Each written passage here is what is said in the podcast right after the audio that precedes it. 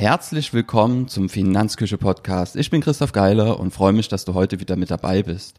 Unser Thema heute, meine vier fast schon unfairen Wettbewerbsvorteile als Finanzberater. Ich habe mich in letzter Zeit ein bisschen reflektiert und da habe ich mich gefragt, was hat denn nun eigentlich dazu geführt, dass ich nach über sieben Jahren mittlerweile, also 2013, habe ich meine ersten Schritte in der Finanzbranche gemacht, dass ich heute 2021 immer noch tätig sein darf, selbstständigerweise und ja, es mittlerweile auch gut läuft. Und da bin ich auf vier wichtige Sachen gekommen, die auf den ersten Blick eigentlich selbstverständlich klingen, aber es dann doch oft nicht sind. Ähm, warum habe ich mich eigentlich reflektiert? Weil wir ein sehr, sehr intensives Büromeeting hatten. Und da habe ich im Vorfeld schon ein bisschen überlegt und aber auch im Nachfeld nochmal ein Fazit für mich selber gezogen. Und ja, auf die vier Punkte will ich heute einfach eingehen und am Schluss sprechen wir auch noch über die große Unbekannte im Leben, ähm, die aber maßgeblich dafür ist, wo wir heute stehen. Also da klammere ich dich mit ein und mich auch. Und an der Unbekannten kommen wir alle nicht dran vorbei. Kommen wir zu Wettbewerbsvorteil Nummer eins, Genügsamkeit. Also wer mich kennt, der weiß, ich bin nicht unbedingt Fokalist, aber ich komme auch mit wenig aus und bin da trotzdem sehr, sehr zufrieden mit meinem Leben.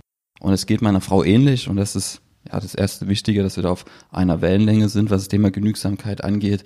Weil wenn einer sagt, okay, ich lebe auf großen Fuß, der andere, nee, nee, ähm, lass mal ein bisschen bremsen und wir geben ein bisschen weniger aus, dann kann es schnell zu Spannungen in der Beziehung kommen. Das ist sehr, sehr schön, dass ich mit meiner Frau dort auf einer Wellenlänge bin. Also gerade zum Beginn der Gründung haben wir ja teilweise unter Sozialhilfeniveau gelebt, wenn ich das ausrechne, was wir so im Monat ausgegeben haben. Ging aber trotzdem. Beispiel dafür ist unsere kleine Wohnung, in der wir heute immer noch leben.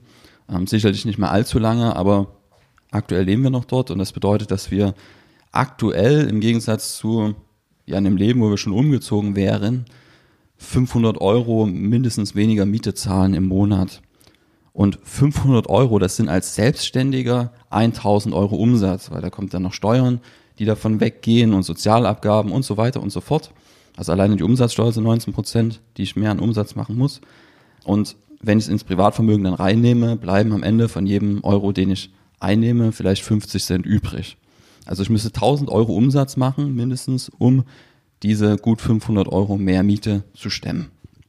Und das würde natürlich bedeuten, dass ich viel, viel weniger Geld zur Verfügung hätte, dass ich in die Unternehmung wieder einbringen kann bzw. investieren kann. Und das ist ein riesen, riesen Vorteil zu allen Marktteilnehmern, die halt einfach auch höhere Privatausgaben haben. Gerade am Anfang sind halt 1000 Euro viel Geld. Also das ist jetzt nur ein Beispiel. Wir geben auch im Bereich Mobilität sehr, sehr wenig aus. Also wenn ich alles zusammenrechne, gibt es sicherlich den einen oder anderen, der auch am Beginn der Selbstständigkeit theoretisch 2000 Euro mehr Umsatz machen müsste, um halt irgendwie hinzukommen. Also ich kann alleine jeden Monat 1000 Euro mehr in der Unternehmung reinvestieren aktuell, weil wir genügsam wohnen. Und mit den 1000 Euro im Monat habe ich im letzten Jahr, das sind ja 12.000 Euro. Damit habe ich die Corporate Identity bezahlt, die Markenanmeldung, die Neuauflage der Finanzküchenseite und die Positionierung. Und das sind sehr, sehr elementare Bausteine dafür, dass es dieses Jahr ganz gut auch wieder angelaufen ist. Und ja, das wäre einfach so in dem Umfang vielleicht nicht möglich gewesen, wenn wir dann nicht so genügsam wären im Privatleben. Also Genügsamkeit ist ein entscheidender Faktor dafür, dass ich meinen bisherigen Weg positiv gestalten konnte. Kommen wir zu einem fast noch wichtigeren Punkt, Arbeit in einer Gemeinschaft. Also ich bin ja im Strukturvertrieb gestartet, da ging es schon los, dass ich nicht alleine rumsaß und mir Gedanken gemacht habe, wie denn das alles werden soll, sondern gerade im Strukturvertrieb, da laufen ja ganz viele Leute um einen herum.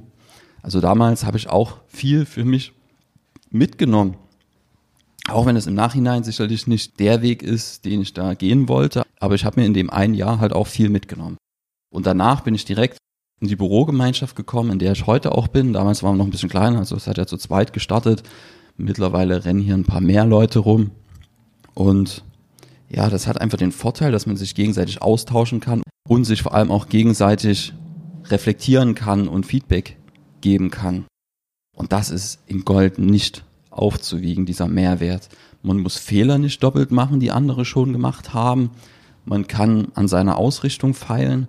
Man nimmt sich von den anderen einfach so viel mit, dass man gar nicht weiß, ja, was das am Ende eigentlich für ein Mehrwert war, man kann es nur erahnen. Das sind manchmal Kleinigkeiten. Also ich mache ein Beispiel. Markus, der hier mit im Büro sitzt, der hat, als er zu uns gestoßen ist, schon eine Terminbuchungssoftware genutzt für seine Webseite und die habe ich dann einfach übernommen, auch für meine Webseite und das hat einen riesen Mehrwert gebracht. Also ich gehe davon aus, dass das jedes Jahr oder aktuell, wenn ich aktuell ausgehe von der aktuellen Situation, Umsätze im fünfstelligen Bereich nicht hätte, wenn ich die Software eben nicht benutzen würde. Einfach weil die es allen viel, viel angenehmer macht. Also das ist für die Mandanten bei der Terminbuchung viel, viel angenehmer, als wenn die mich anrufen oder mir schreiben in der Regel. Und es ist auch viel, viel effizienter, weil man dann nicht so ein Terminbingo spielt via E-Mail, wo der eine schreibt, ja, ähm, hast du da Zeit? Und ich so, nee, hast du da Zeit? Und dann geht es hin und her. Und bei der Terminbuchungssoftware ist es einfach so, dass man seinen Kalender dort freigeschalten hat für bestimmte Zeiten. Und dann kann man sich dort einfach als Interessent ähm, oder Mandant seinen Wunschtermin heraussuchen. Und das funktioniert sehr, sehr gut.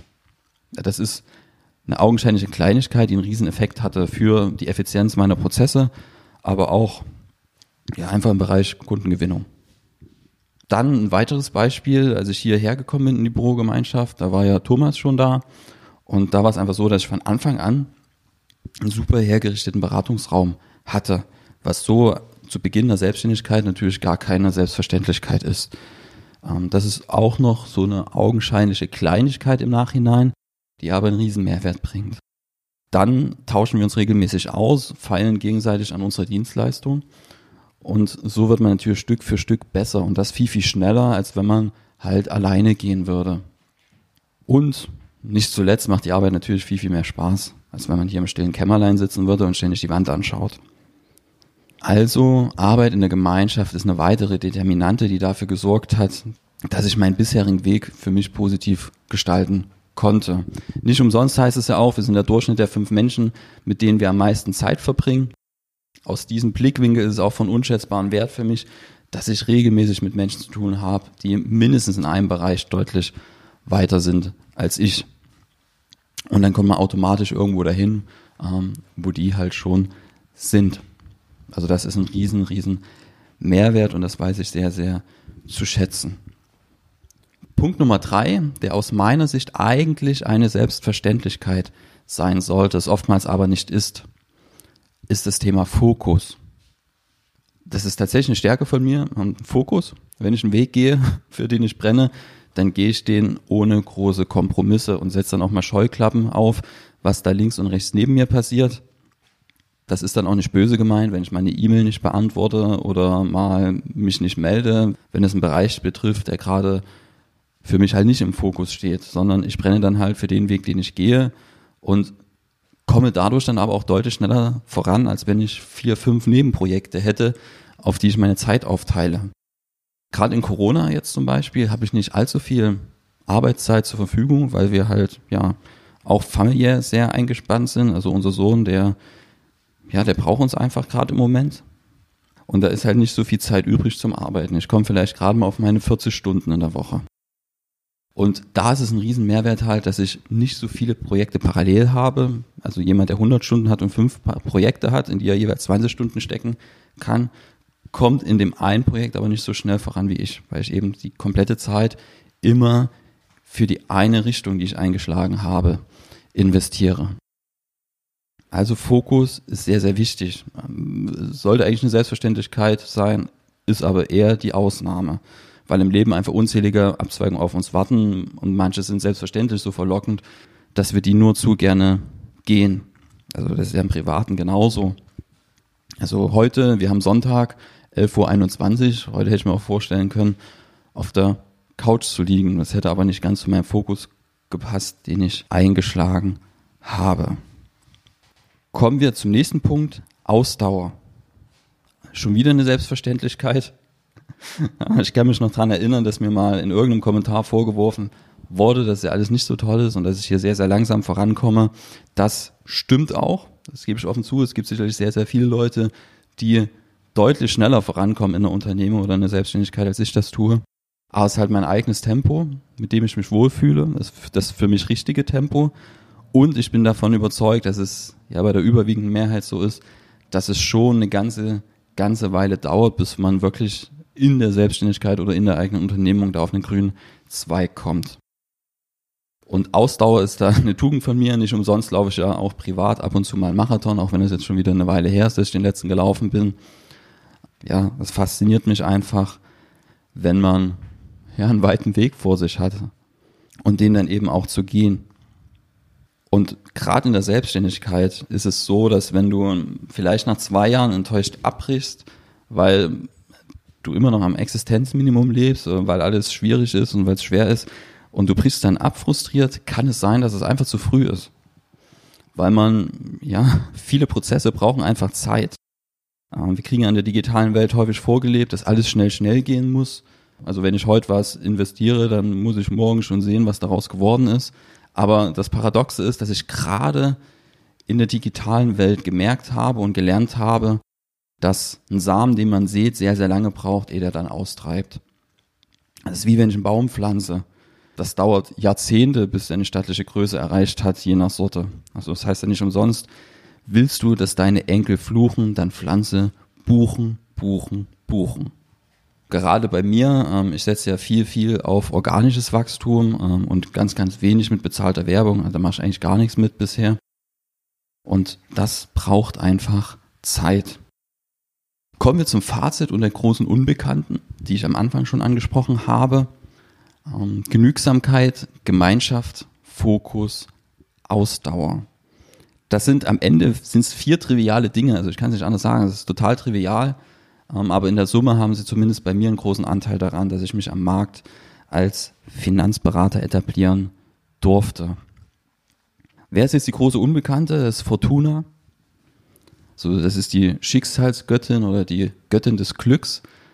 Der sechste König Roms, Tullius, Servius Tullius, ähm, der widmete ihr ganze 26 Tempel. Wie ich finde, völlig zu Recht. Also Fortuna hat auch, wenn ich zurückdenke, wie viele Wendungen es einfach in meinem Leben gab, die dazu geführt haben, dass ich heute hier stehen darf. Und wenn nur eine davon gefehlt hätte, könnte es sein, dass ich auf dem Weg irgendwo gescheitert wäre. Glück hat einen großen, großen Anteil daran und dessen bin ich mir bewusst, dass das hier funktioniert hat. Und das ist total verrückt, das ist schon fast gruselig, wenn ich bedenke, wie oft wir Erfolge unseren Fähigkeiten zuschreiben und denken, dass wir ganz großartig sind. Aber wenn man ganz ehrlich ist, oftmals spielt Glück eine ganz, ganz wichtige Rolle. Und ob jemand erfolgreich ist oder nicht, kann ausschließlich am Thema Glück liegen. Ausschließlich trifft es nicht ganz, weil am Ende sind ja die Werkzeuge, die ich mitbringe und die Eigenschaften, die ich mit, mitbringe, das ist die Basis. Aber dann braucht es halt noch dieses Quäntchen Glück, dass das Ganze auch funktioniert. Also es das heißt auch nicht, wenn jemand scheitert, dass es an seinen Fähigkeiten gelegen hat, sondern es kann auch einfach an Fortuna liegen. Dass er zum falschen Zeitpunkt gekommen ist, dass es da nicht zu den richtigen Wendungen kam, dass man nicht die richtigen Leute getroffen hat und so weiter und so fort. Damit sind wir am Ende der Episode angekommen. Habe mich darüber gefreut, dass du wieder mit dabei warst. Freue mich aufs nächste Mal. Kannst mir gerne eine Bewertung dalassen, wenn dir der Podcast gefällt. Ich wünsche dir jetzt noch ein schönes Wochenende. Bei mir ist ja gerade Sonntag ähm, und schönen Start in die neue Woche. Und wir sehen uns beim nächsten Mal. Bis dahin.